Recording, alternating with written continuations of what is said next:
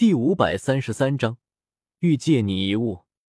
小医仙像个小女孩般开心的拍着手，这模样大概比她第一次练成功丹药都开心。虽然她本来就是一个少女，我也忍不住开心，嘴角上扬。练成这枚丹药太不容易了。缓缓撤去雷火，药鼎内温度下降，丹液顿时开始凝固。我乘机将它搓成一枚浑圆的丸子，捏在两指间，仔细品析起来。只见它约莫龙眼大小，通体幽蓝，上面还有奇异的纹路，看上去有些像是幽兰花的花瓣。幽兰丹，良品丹药。小医仙开心笑着：“纳兰叶，你才开始炼丹一个月，就能炼成良品丹药，可比我厉害多了。”堂堂斗宗老祖。一个月学会炼制良品丹药，这有什么好自得的？我不以为然，倒是更在意这枚幽兰丹的药性。它其实是一枚毒丹。明明我是想当一个炼药师，悬壶救世，拯救天下苍生的，怎么不知道什么时候起就开始炼制害人的毒丹了？我盘膝坐在地上，抬头瞥了眼小医仙，这大概就是上梁不正下梁歪。啊！小医仙，张嘴。小医仙听话的张开嘴，我当即屈指一弹，将还热着的幽兰丹弹入他口中。他小嘴合拢，嚼了几口后，一把将这枚毒丹吃下，然后评价道：“味道还不错。阿布，我是说这枚幽兰丹的品质还不错，至少得是晋升二品炼药师，有一段时间的炼药师才能炼制出来。”小医仙有些不好意思的笑了笑，毒丹在旁人眼中闻之色变，他却是当做糖豆吃，一口一个。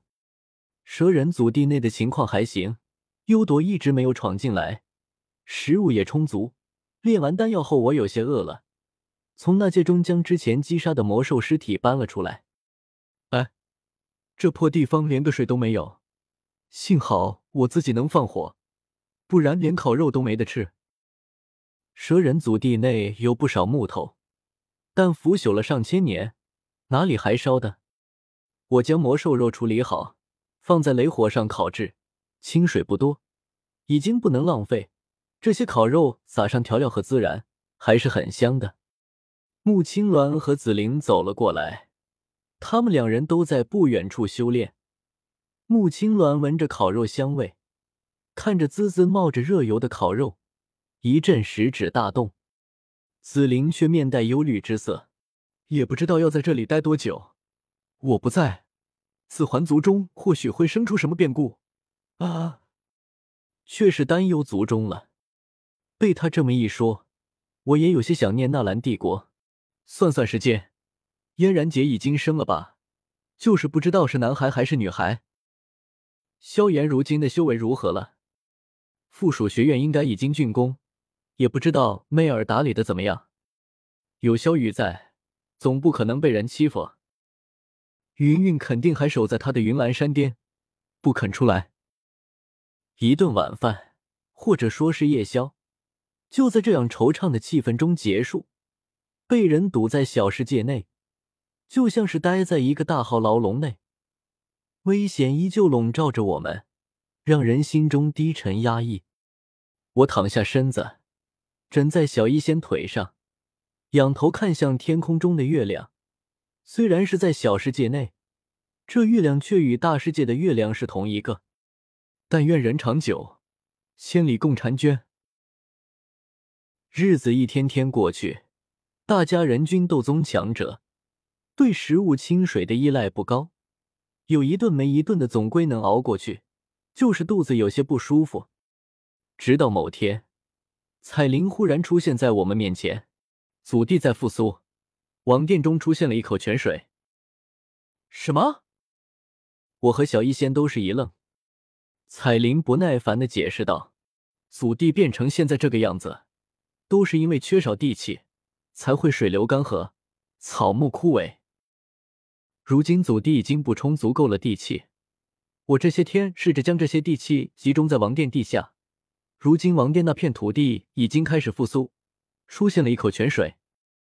彩铃一挥手，将我和小医仙传送到了王殿一处池子前。果然，这池中出现了一口泉水，清澈的水流木木涌出。水是生命之源，我第一次这么清楚的感受到这句话，实在是缺水缺怕了。斗宗强者也没到餐风引路的程度。小医仙欢呼一声，纵身跃入池水中。他已经一个多月没有洗澡，身上黏哒哒、脏兮兮的。身为一个爱干净的女孩子，她实在接受不了。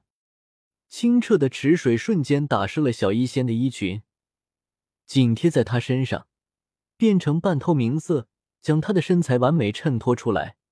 配合上那张清纯空灵的脸庞，我心脏顿时砰砰乱跳。此情此景，我迟疑了一秒钟后，也跳了下去。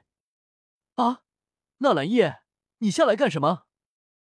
小医仙，你别误会，我就是口渴，下来喝口水。打闹过后，我和小医仙背靠在白色池壁上，泡着清泉水，凉凉的，挺舒服。这池子好华丽，应该不是养鱼种花的吧？小医仙摸着身后的白玉池壁，奇怪道。我咧了咧嘴，这里大概和太液池差不多。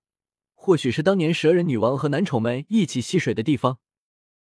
彩铃这段时间神神秘秘的，也不知道又跑哪里去了。我和小医仙讨论开来，他说要在这里种些药材，这样才能供给我炼丹的损耗。我则提议种些果瓜蔬菜。天火尊者还不知道要多少年才能晋升斗圣，万一真在这破地方待上十多年，还是早做可持续发展为好。依水而居。这是虽有人类的共识。得知王殿内有了一口泉水，天蛇府几人、裘影几人都陆续搬了过来，在王殿内落脚。反正王殿面积庞大，大家各住各的，平时也很少打照面。这一天，已经很久不露面的天火尊者也露面了。他神情萎靡，头发乱糟糟的，看上去就像是熬夜了半个月。我正在炼丹。被他吓了一跳，天火前辈，你这是怎么了？难道是因为想晋升斗圣给弄的？